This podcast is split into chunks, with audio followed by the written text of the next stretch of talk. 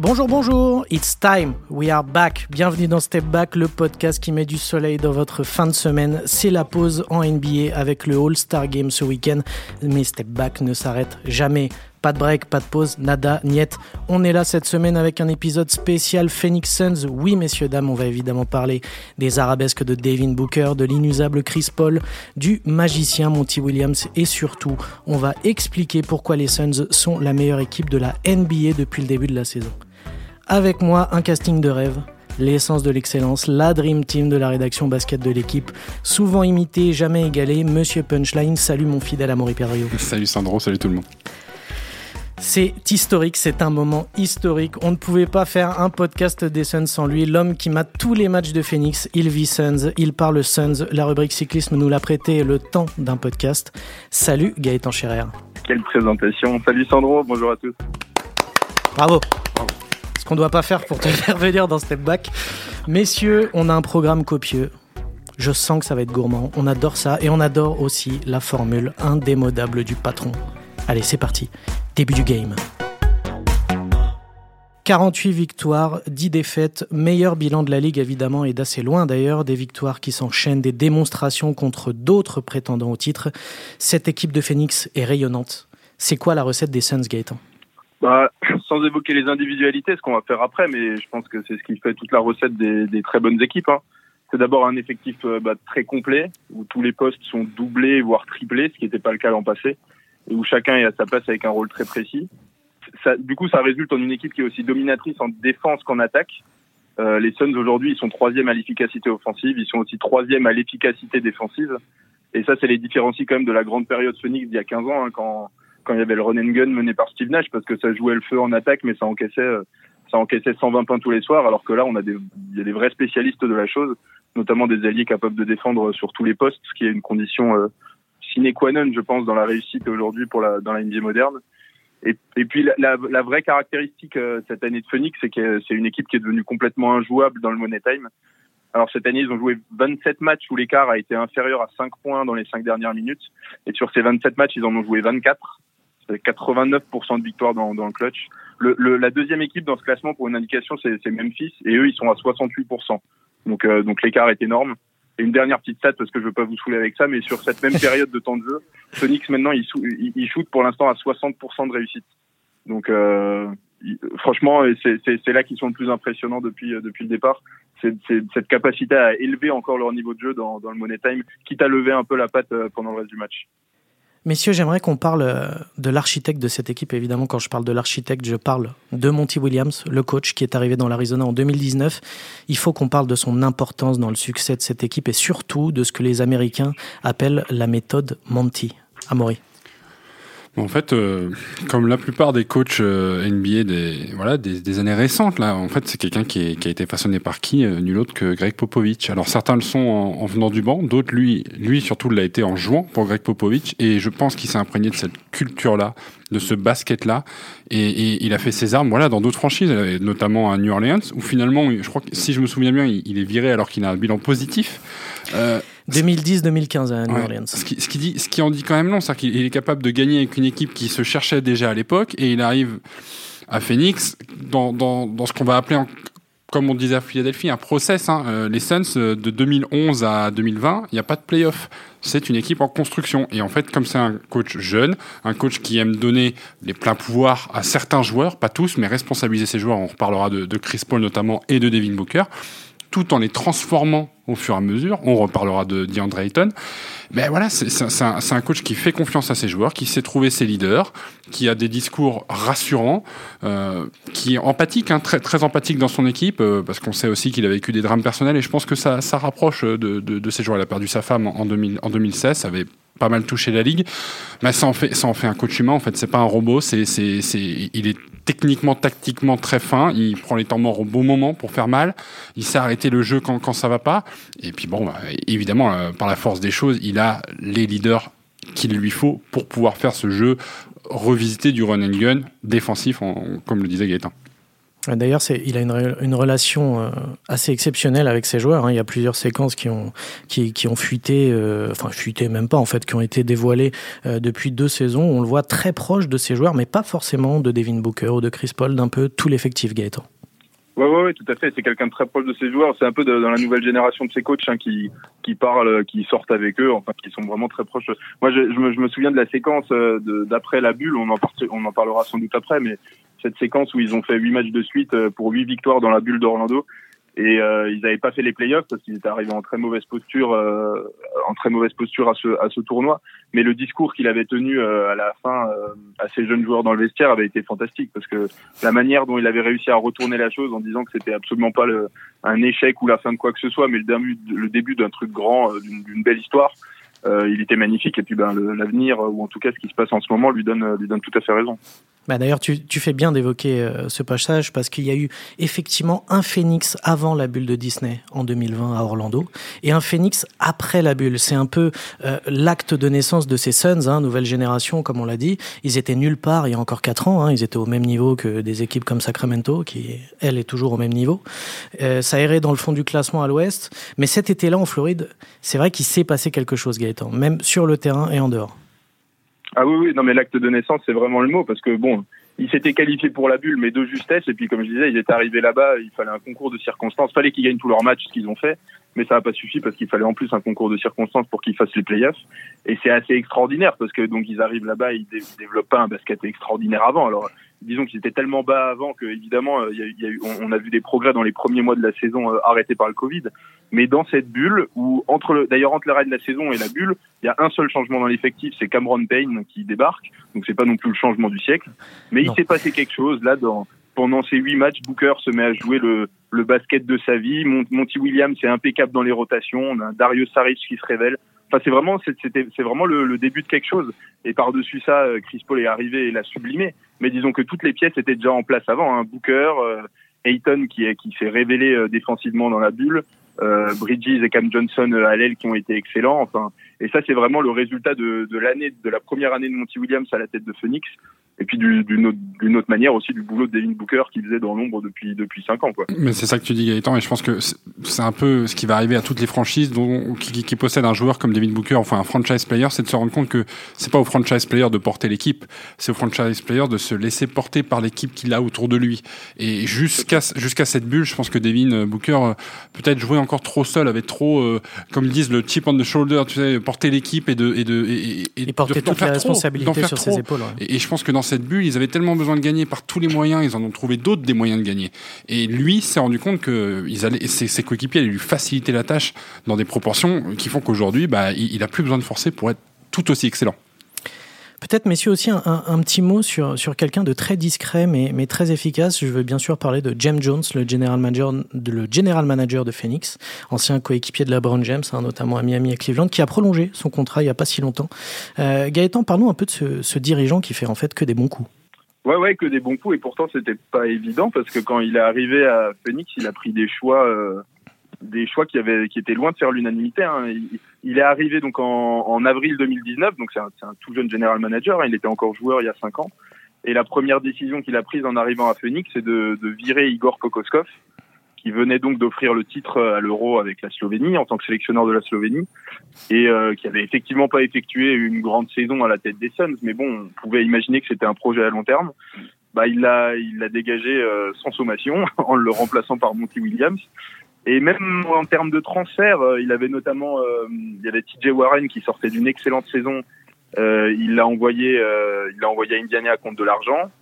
Il avait fait, venir Kelly Oubre, qui était quand même loin d'être une valeur, une valeur certaine. Et euh, bah, l'avenir lui a totalement donné raison parce que c'est notamment le transfert de Kelly Oubre qui derrière a permis de faire venir Chris Paul fin 2020. Donc c'est des pièces qu'il a, qui n'étaient pas forcément évidentes à comprendre au début pour euh, pour avoir une vision du puzzle du puzzle final mais quasiment tout ce qu'il a réussi, tout ce qu'il a tenté, euh, c'est avéré, c'est avéré bénéfique. Même le départ de Torrey Craig, d'ailleurs, euh, l'été dernier, avait chagriné pas mal de fans des Suns. Bah, il a réussi à le ramener euh, il y a deux semaines. Enfin, c'est sa prolongation, c'est la, la, meilleure nouvelle, euh, je pense, de que Phoenix pouvait pouvait avoir en, en début de saison. C'est son, son rôle est déterminant dans la situation actuelle. Cette équipe est encore meilleure que la saison dernière. Cette phrase, elle est signée DeAndre Eaton, le pivot des Suns. C'était il y a un mois et demi. Est-ce que tu es d'accord, Amaury? Je vais, je, vais, je vais aller dans une facilité, mais cette équipe, en fait, elle a un an de plus que l'année dernière. C'est tout bête, hein. mais elle, a une saison de plus dans les pattes. Elle a, elle a, elle a vécu euh, l'échec de, de, de, la, de, la, défaite en finale après une belle, une belle campagne de playoff. Et je pense que ça, ça fait mûrir un groupe parce que quand on perd en finale en ayant mené 2-0 et qu'on s'écroule entre guillemets, on, on, ne peut que constater le chemin qui reste à parcourir. Et, et, on a très peu changé de choses dans cette équipe. Donc on a gardé le capital expérience, on a gardé le talent des meilleurs joueurs. Euh, on en reparlera, mais c'est une équipe qui a réussi à, à à s'améliorer cette saison malgré des absences euh, par-ci par-là de joueurs importants, ce qui finalement a permis de responsabiliser hein, d'autres joueurs et on, on, parlera aussi de par exemple Michael Bridges que, que, que, qui se révèle encore plus cette saison. Euh, donc oui, je pense que cette équipe est meilleure parce que son classement le, le, le traduit. Ce que, la statistique que Gaëtan donnait en début de saison euh, est très intéressante d'être ultra dominant dans les fins de match serrés. Euh, moi, la seule chose que je vais nuancer, c'est que on le sait tous, euh, être ultra dominant en saison régulière, c'est une chose. Je demande juste à voir quel va être le, petit cran supplémentaire que les Suns vont donner en, en playoff, parce que c'est là où le, jeu va devenir vraiment plus dur et il y aura de la clientèle et on sait que ça va être compliqué. Bah, justement, tu, tu l'as dit, on, on l'avait pas encore dit, c'est le finaliste en titre quand même. Il menait 2-0 en finale contre les Bucks avant de s'incliner finalement 4-2 ça aurait pu détruire ce groupe, hein, composé de, à la fois de vétérans. C'est un beau melting pot. Hein. Il y a des vétérans, il y a des jeunes, il y a des pas très jeunes et pas très vieux non plus. Et pourtant, ça marche toujours très fort cette saison. Qu'est-ce que ça en dit, euh, Gaëtan, sur l'état d'esprit de cette équipe? Bah oui, non, c'est sûr qu'ils sont pas démobilisés. Après, très sincèrement, j'ai jamais cru qu'ils allaient euh, qu'ils allaient se démobiliser après l'échec en finale, parce que faut pas oublier que leur présence euh, en finale restait une surprise l'an passé, quoi qu'on dise, si on se souvient de leur situation l'an passé à la même période, expliquer que Phoenix euh, irait en finale et euh, un an plus tard serait premier de la saison régulière en, en surclassant euh, la concurrence à l'Ouest. Enfin, moi, tout, tout, le monde aurait signé des deux mains. Enfin, l'arrivée de Chris Paul à Phoenix, avait, on va dire, lancé un projet à moyen terme qui a marché encore plus vite que prévu l'an passé. Euh, ils sont allés en finale beaucoup plus vite que ce qui était imaginé. Donc à partir de là, je veux dire, il n'y avait aucune raison de, de, se démobiliser, surtout que le groupe euh, n'a pas bougé. Euh, il est resté extrêmement solidaire, avec un super état d'esprit. Il est très bien managé par par Williams, comme on disait, qui est ce coach très propre, proche de ses joueurs, et puis qui a su développer du, une certaine culture. Quoi. Enfin, c'est un truc très très américano-américain de dire ça euh, quand on parle du, du sport, mais euh, je trouve qu'en en, en l'occurrence, il n'est pas galvaudé. Alors pour, pour moi, il y a juste deux choses, je fais très vite, mais qui auraient pu les détruire. C'est déjà l'affaire euh, qui a touché le propriétaire des Suns en, en début de mmh. saison, Robert Sarver, parce que ESPN avait donc lancé cette énorme enquête dans laquelle il révélait les, ses comportements euh, racistes, sexistes, misogynes. Enfin, en gros, ce côté extra sportif me faisait un peu peur. Au final, les Suns ont réussi à l'évacuer avec une aisance assez impressionnante, les joueurs. Et puis il y avait aussi la non-prolongation de DeAndre Ayton, euh, qui m'a fait un peu peur sur son attitude euh, à lui et qui au final a, été sans conséquence puisqu'il n'a pas, il a absolument pas euh, altéré son, son, comportement sur le terrain. Donc, euh, donc en dehors de ça, non, moi le, la défaite en finale l'an passé m'a jamais vraiment fait craindre une démobilisation générale. Et cette saison, il y a eu des absences. Booker a manqué 7 matchs, Eaton en a loupé quand même 21. Mais Phoenix a continué de gagner sans eux. Comment c'est possible, sachant que, par exemple, aux Lakers, sans LeBron James à un moment, les Lakers sont beaucoup perdus. Là, ils viennent de perdre Anthony Davis pour au moins un mois. Ils ont du mal à s'en tirer. Comment c'est possible, Amaury, que Phoenix, eh ben, même avec des absences majeures, continue à l'emporter?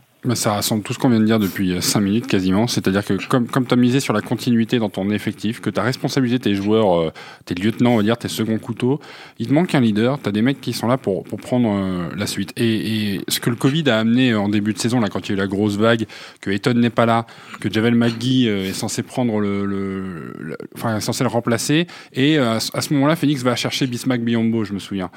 Et ben Bismack, il fait ces deux trois matchs qu'il faut faire, c'est-à-dire qu'il est, il, il, joue, il est le troisième pivot, mais il, il, bascule en deuxième. Il est intégré à la culture de cette franchise, comme dit Gaëtan. Et puis il est performant. Et donc du coup, en fait, on, on fait oublier les absences aussi euh, en allant en allant chercher euh, des résultats en, en, même temps que les autres équipes ont, ont été affaiblies. Hein. Il, y a, il y a toute cette période là. Faut faut pas oublier que novembre, décembre, janvier, il y a une sorte de temps de latence chez tout le monde. On, on compte les covidés, on compte les, les, les contrats euh, courts.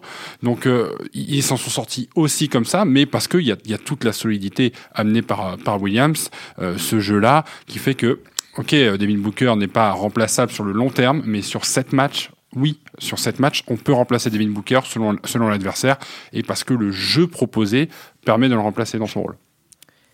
On a beaucoup parlé euh, de l'équipe et de ses principes de jeu, mais, mais Phoenix, c'est aussi une équipe avec des individualités extraordinaires. Et évidemment, quand on parle des individualités des Suns, on est obligé de penser en premier à Devin Booker, qui est toujours aussi éblouissant. Gaëtan, je te fais une petite passe D. Allez, vas-y, fais-toi plaisir, c'est ton moment. Tu, veux dire que tu me laisses parler de Devin Booker en libre antenne Voilà. C'est fantastique. Merci pour ce cadeau. Non, mais Devin, Devin Booker, ouais, je, moi j'ai toujours été convaincu, euh, en tout cas, ouais, depuis que, que je que, que, je le suis, son arrivée en NBA, qu'il y avait un peu mépris sur lui, parce qu'il a il a commencé sa carrière à 18 ans dans ce qui était alors, et puis il a resté encore pendant bah, pendant quatre saisons en fait, euh, la, la, pire équipe de la ligue. Et il y a méprise parce que pour moi, il y a eu donc ce fameux match qu'il a réussi très tôt dans sa carrière, de sa deuxième saison, quand il marque ses, ses 70 points lors de la défaite contre Boston. Et cette perf, elle lui, ça a été un cadeau empoisonné parce qu'elle lui a donné l'image d'un d'un soliste un peu obnubilé par ses stats plus que par le résultat.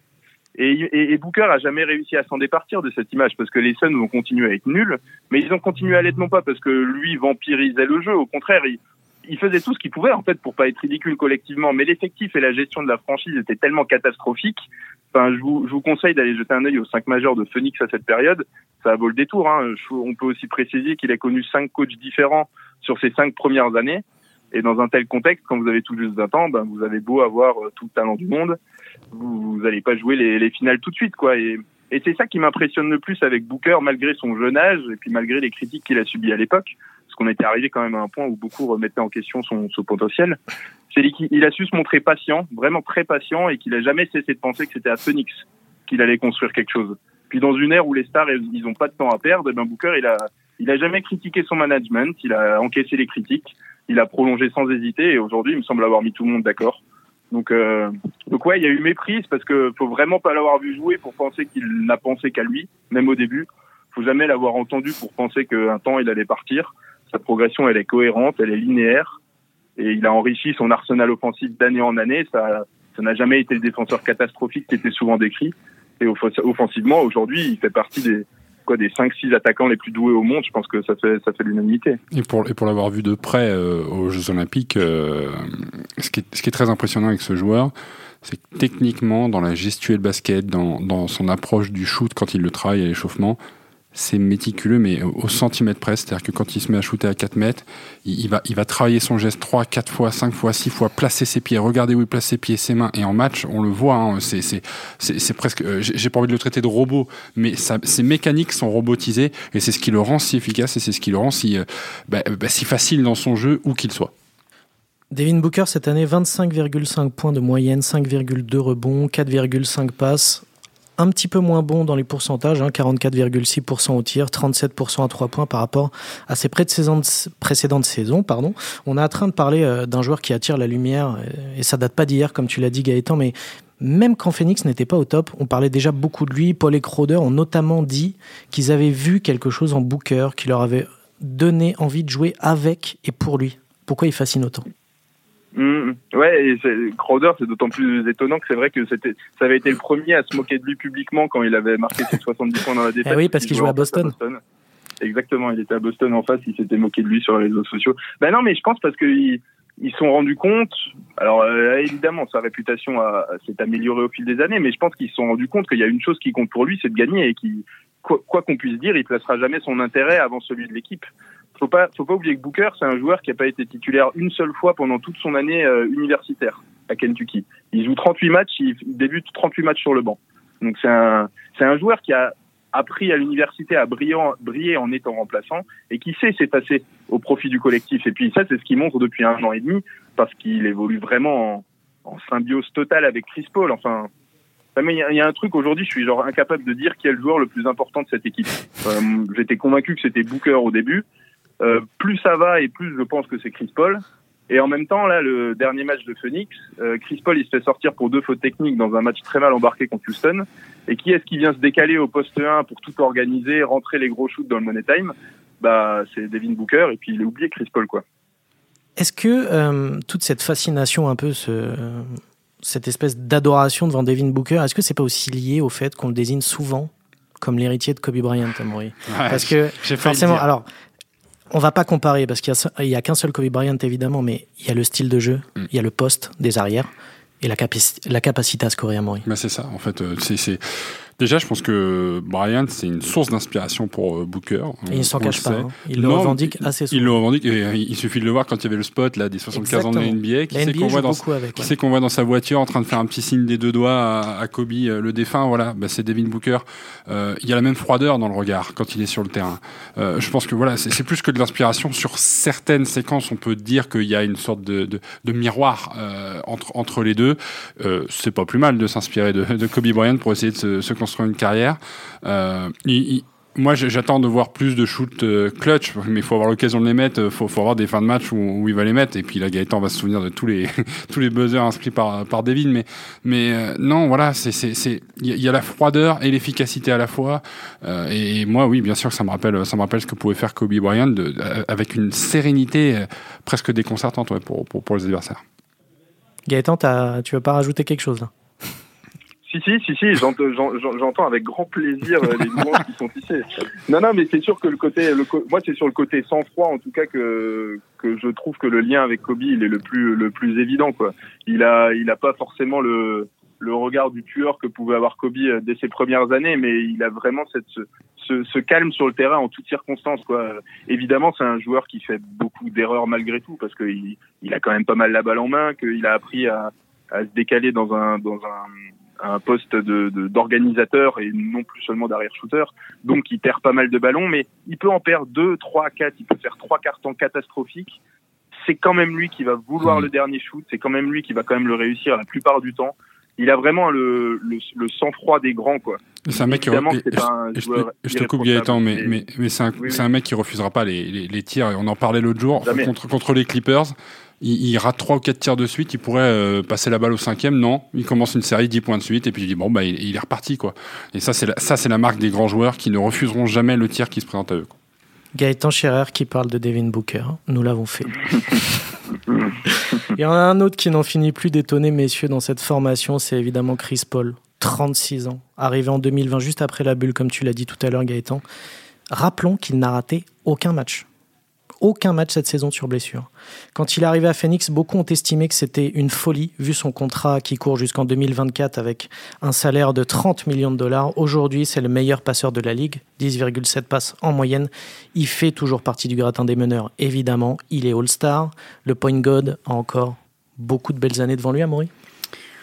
Bah, en tout cas, dans cette configuration-là, oui. Euh, moi, ce qui m'impressionne le plus chez lui, là, sur le dernier match que j'ai vu, c'est c'est toujours cette capacité à, dégainer à 4-5 mètres avec, un, quelqu'un qui fait 25 cm de plus que lui en face pour gêner, mais il va le mettre ce panier. Et, il harmonise, il harmonise tout ce jeu-là, c'est-à-dire toute la jeunesse qui reste encore dans, dans l'influx nerveux de, de, des Phoenix Suns, parce que Devin Booker est encore jeune, les Bridges c'est jeune, euh, même Javel McGee dans sa façon de jouer c'est jeune. Euh, et ben lui il est là pour apporter ce, ce, cette touche d'expérience de, de, et, même il est, enfin, il est capable de sortir les gros shoots, les grosses actions tout seul. Euh, dans les moments où, ses leaders ne vont pas bien, mais il, va prendre le relais. Donc ça devient, comme, comme disait euh, Gaëtan, il y a des matchs en fait le numéro un sur le terrain c'est Chris Paul. Et il est le relais, en fait. Hein. on s'en rend bien compte. Il est le relais sans avoir besoin de se parler. C'est le relais de Monty Williams. C'est-à-dire qu'il y a une sorte de. C'est le bras droit, mais prolongé de Monty Williams sur le terrain. Ils n'ont pas besoin de se parler. Ils, ils flairent le jeu qui domine, qui a besoin de quel ballon ou quand bah, tous les échecs qu'il a pu vivre euh, aux Clippers, euh, tout, tout, toute cette réputation de loser qu'on lui construit euh, bah voilà, tout, au long de sa carrière. Bon, il s'est pas souvent retrouvé dans la bonne franchise. Mais là, on a quand même envie de croire qu'avec Phoenix, ça va aller au bout. Et si ça va au bout, ce sera à, je sais pas quel pourcentage, 40, 45% grâce à lui. Donc, c'est dire, compte tenu de son âge, à quel point voilà, il est, grand et il fait partie des, plus grands meneurs de l'histoire de, de, cette ligue. Ah, ça, c'est sûr. On a parlé de la finesse et de l'élégance de Devin Booker, on a parlé du leadership de Chris Paul. Il faut aussi qu'on parle des muscles de DeAndre Ayton dans la raquette. Il fait un bien fou à cette équipe. Il avait été drafté en première position en 2018, hein, la QV de Luka Doncic et Trey Young notamment, Marvin Bagley aussi. On est passé de grand dadais nonchalant à défenseur d'élite. C'est une métamorphose incroyable, surtout qu'en attaque et naturellement avec un meneur comme Chris Paul, il est devenu redoutable sur pick and roll Gaëtan. Ah bah c'est sûr que Chris Paul, euh, meneur de jeu ultime pour un joueur comme DeAndre Ayton, je sais pas s'il y a quelque chose de mieux qui pouvait qui pouvait lui arriver quoi. C'était un c'était un euh, c'était un pivot évidemment naturellement talentueux, mais qui frustrait beaucoup euh, ses deux premières années par son manque d'engagement. Et aujourd'hui, c'est clairement du passé. Alors je dis pas qu'il peut pas encore gagner en confiance, mais c'est plus un problème dans son rôle actuel parce que de toute façon, il n'a pas besoin d'avoir des ballons, d'avoir plus de ballons en attaque. Il a surtout cessé d'évoluer loin du panier comme il le faisait euh, pendant pendant ces deux premières années où il accumulait les tirs mi-distance à un point où c'en était devenu insupportable. Aujourd'hui, c'est un vrai intérieur, intérieur dominant dans la raquette. Euh, il est à 63% au tir. Et puis il est surtout d'une application euh, assez admirable en défense ça, ça se voit pas forcément dans les chiffres parce qu'il est pas, il est même pas un compte par match. 0,8, ouais, effectivement. Ouais, mais malgré ça, il a vraiment un, côté intimidant à, à, la Rudy Gobert, quoi. Comme il est, comme il est très mobile en plus, il peut suivre et puis remonter assez loin sur les petits gabarits. Enfin bref, c'est super propre et je suis vraiment d'autant plus content de, de, le souligner que moi je craignais vraiment son attitude cette année après. Euh, après euh, le, le, le, petit hic de cet été où, euh, où Phoenix a pas voulu pas voulu le payer. Je pense qu'il est aussi libéré du fait de savoir que derrière lui euh, il a Javal Magui et, et Dismac Biombo pour pour assurer. Donc un peu moins de pression. Je pense que c'est un gars sous pression qui a encore qui a encore un peu de mal. donc voilà, ça veut peut-être aussi dire qu'il aura moins de chances de récupérer son contrat max en juillet vu qu'il y a deux deux très bons remplaçants derrière. Mais bon, il a 23 ans, c'est super jeune, il y a encore une belle marge de progression. Ça va être un gros enjeu cet été, mais je crois que même lui, il sait qu'il y, y, a autre chose à aller chercher avant. Mais est-ce que, est que ça doit être finalement, Gaëtan, la, la, la, priorité numéro un du management de, de Phoenix de, de, le prolonger finalement, peu importe le tarif? J'ai envie de dire, euh, Booker, de toute façon, il est là pour longtemps. Euh, ils ont prolongé euh, Michael Bridges pour longtemps. Donc euh, oui, évidemment. Euh, après, n'a pas une, un historique extraordinaire quand il s'agit de, de, de, surpayer, euh, quitte à dépasser le plafond, euh, le plafond salarial. Mais aujourd'hui, ils sont dans une situation euh, relativement confortable. Donc, pour, pour moi, oui, évidemment que ça doit être la priorité, la priorité absolue. Comme je disais, ça reste un pivot de 23 ans. Enfin, on a l'impression, c'est comme Devin Booker, on a l'impression qu'il est déjà là depuis 12 ans, mais il est, encore super jeune et on, a, vraiment, je sais pas donner un pourcentage du potentiel que qu'il a pour l'instant exprimé, mais euh, il a pas, pas les ballons en attaque avec Booker et Paul, c'est normal, mais c'est un, un intérieur qui pourrait être extrêmement dominant autant en attaque qu'il est en défense actuellement. Et puis tu es en train d'essayer, d'essayer de construire une dynastie là. Tu fais finale l'année dernière, si tu refais à peu près le même genre d'aventure et que tu vas chercher le titre cette année, non, deux finales en deux ans, euh, tu, tu, tu, vas chercher le, début d'une dynastie parce que tes joueurs majeurs sont jeunes, au-delà de Chris Paul, qui lui, de toute façon, on l'a dit, c'est du moyen terme, peut jouer encore de trois ans. On l'a dit, Phoenix, hein, c'est évidemment une équipe euh, extrêmement bien construite. Il y, a, évidemment, on a parlé de Chris Paul, de Devin Booker, de DeAndre Ayton, mais il y a aussi d'autres joueurs. Michael Bridges, formidable défenseur. Cameron Johnson, Cameron Payne, Javal Magui, Jake Roder, Torrey Craig, Aaron Holiday. On a l'impression que dans cette équipe, tout le monde sert à quelque chose, à Maury. Bah moi je suis alors évidemment j'ai ma petite affinité pour les pivots mais euh, je trouve que ah bon?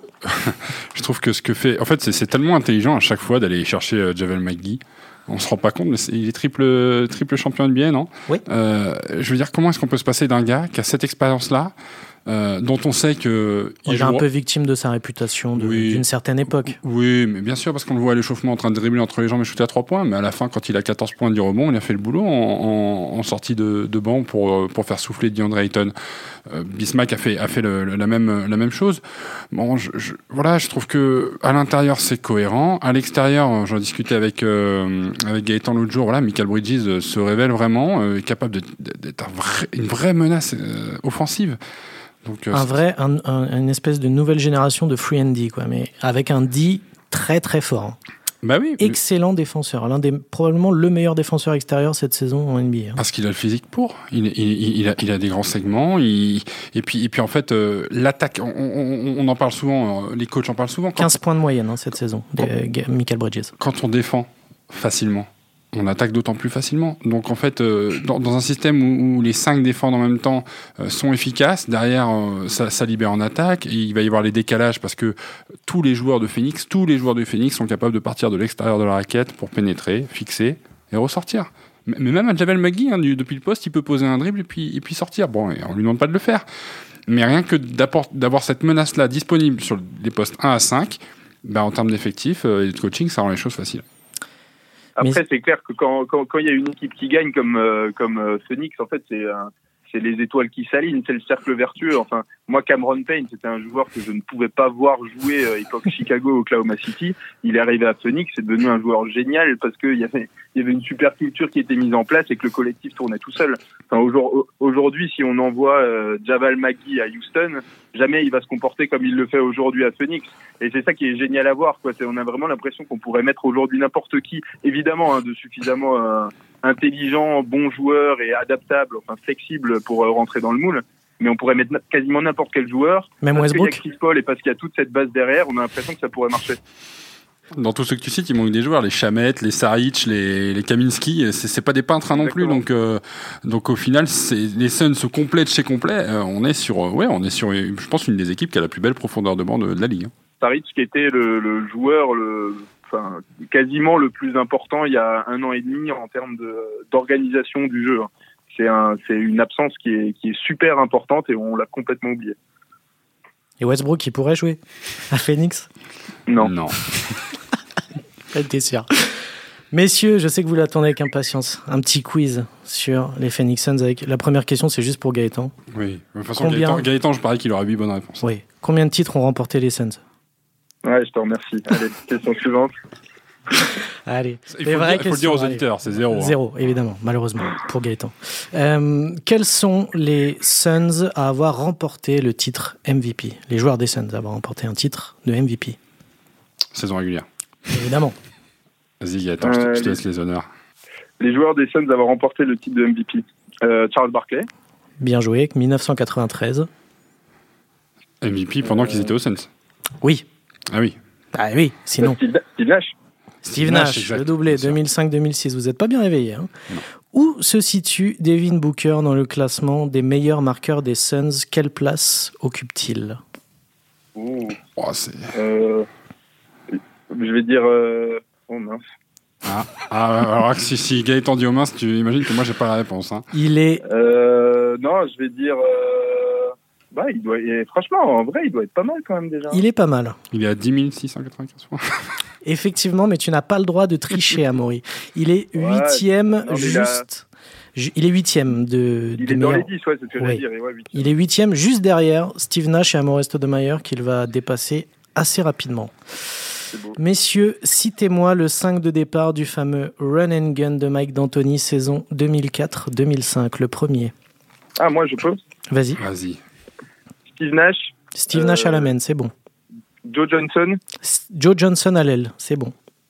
Euh, Quentin Richardson. Quentin Richardson à l'arrière, c'est bon. Euh, Sean Marion. Sean Marion Elieffort, c'est bon. Amare Stoudemire. Et Amare Stoudemire au pivot. Qui a été le manager général des Suns entre 1968 et 1995 oh, oh, fuck. Il est connu. 68-95. Et oui, c'est un long règne.